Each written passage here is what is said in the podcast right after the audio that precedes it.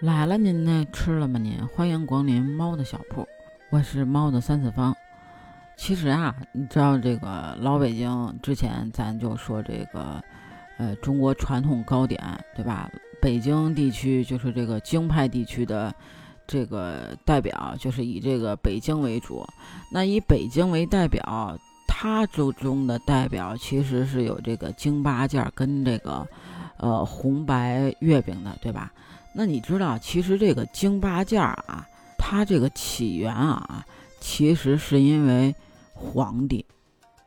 这怎么又是皇帝呢？其实我感觉啊，呃，北京，尤其是老北京啊，就是这种，呃，比较传统的、流行的，都是由这个宫廷或者民间传回来的，但是宫廷偏多啊。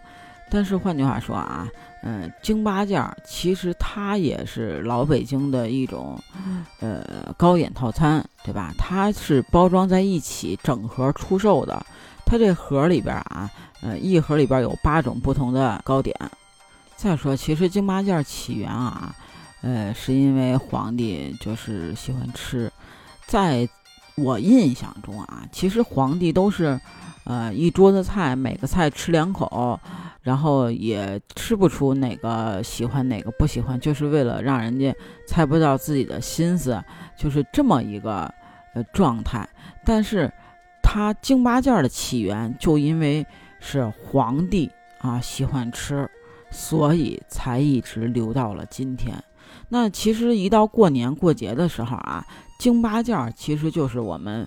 嗯，走访亲友送礼物的首选，也是一个很好的选择。那在北京的这个糕点铺子里边啊，你经常会看到人来人往，热热闹闹的。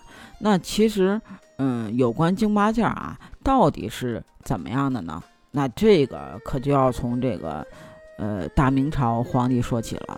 嗯，明朝的时候啊，这个明穆宗他其实是一个名副其实的吃货。特别喜欢吃这个零食，嗯，尤其是就是各式各样的饼干呀、糕点啊之类的。有一天啊，闲来无事，然后呢，这个，呃，明穆宗啊，就对这个掌管御膳房、专门做甜品的厨子发话了：最近啊，我想吃点甜食，就是有哪些比较好吃呢？有受欢迎的糕点，你拿过来给我尝尝吧。这下可把这厨子难为坏了。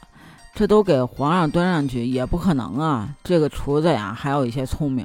你想啊，当时在这个呃皇宫里边干活的有几个是傻的呀？傻的早就没了，对吧？然后呢，他就仔细一想了一下，皇帝啥意思呀？啊，就认为只要是皇帝吃了开心就行。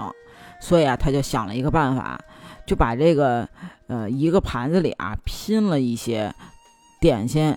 在这个拼盘就给这个皇帝端上去了。他端上去这个啊，一盘里边就是八种点心，而且啊，这每个点心上边啊还都有字，写着“福禄寿喜”这四个字，而且啊做的也是很好吃，这让他吃了以后啊龙心大悦。所以呢，传说下来啊，当时是这个明穆宗吃了这个八种点心以后啊。就是现在流传的这个京八件儿，那到了清朝以后啊，就慢慢的这些点心呢，也不再是呃皇家专属的配方呢，也渐渐的呢流入到了民间。那你说这京八件里边都有什么呀？那其实现在传统的京八件里呀，就是面粉呀、白糖啊和这个油作为这个主材料。经过这个烤制，呃，里边的馅料不同啊，也分呃有这个上四样和下四样。这上四样啊，就是在这个饼皮上边印的这个“福禄寿喜”这四个字，字不同啊，也代表里边的馅儿不同。福和喜是这个白糖和蜂蜜馅儿，寿呢是这个玫瑰花馅儿，呃，禄呢是这个呃山楂馅儿的。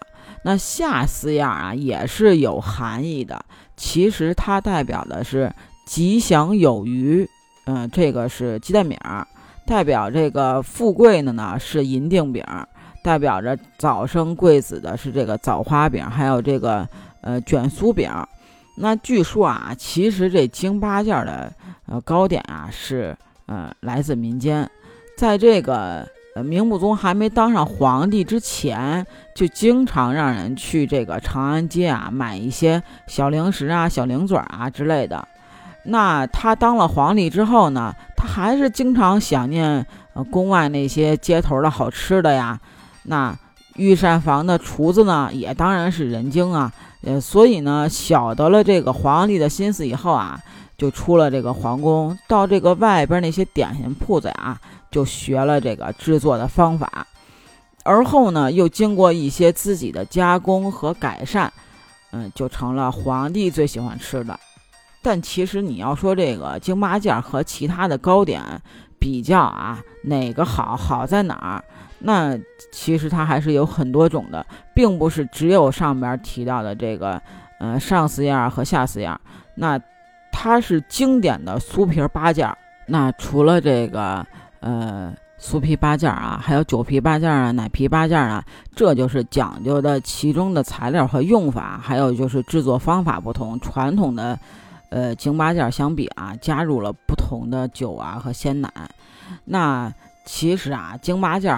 也就这些，而且现在啊，它那个京八件啊，它也不是，呃，你能看到的，就你只能看到外边那个京八件这三个字，其实里边是什么样的啊？你不打开你也看不到。那不知道你吃过没吃过这个京八件啊？你当时吃过京八件，给你留有什么样的印象呢？你又是怎么认识它的呢？或者你还知道不知道有其他糕点的历史故事呢？也欢迎你评论区跟我留言分享讨论。那如果你喜欢我的话呢，也欢迎您点赞评论，还可以加我的听友群哦，B J C A T 八幺八，北京小写的首字母 C A T 八幺八。那我们这期就到这儿啦，我们下期见喽，拜拜了您嘞。